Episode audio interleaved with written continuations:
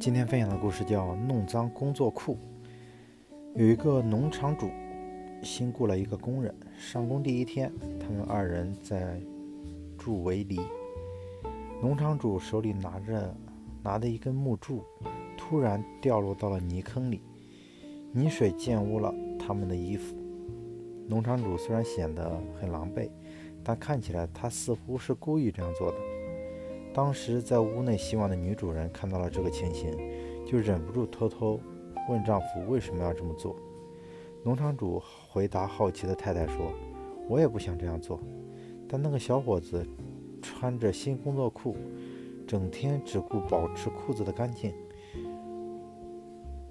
筑围篱的时候就会有所顾忌，这样怎能做得好呢？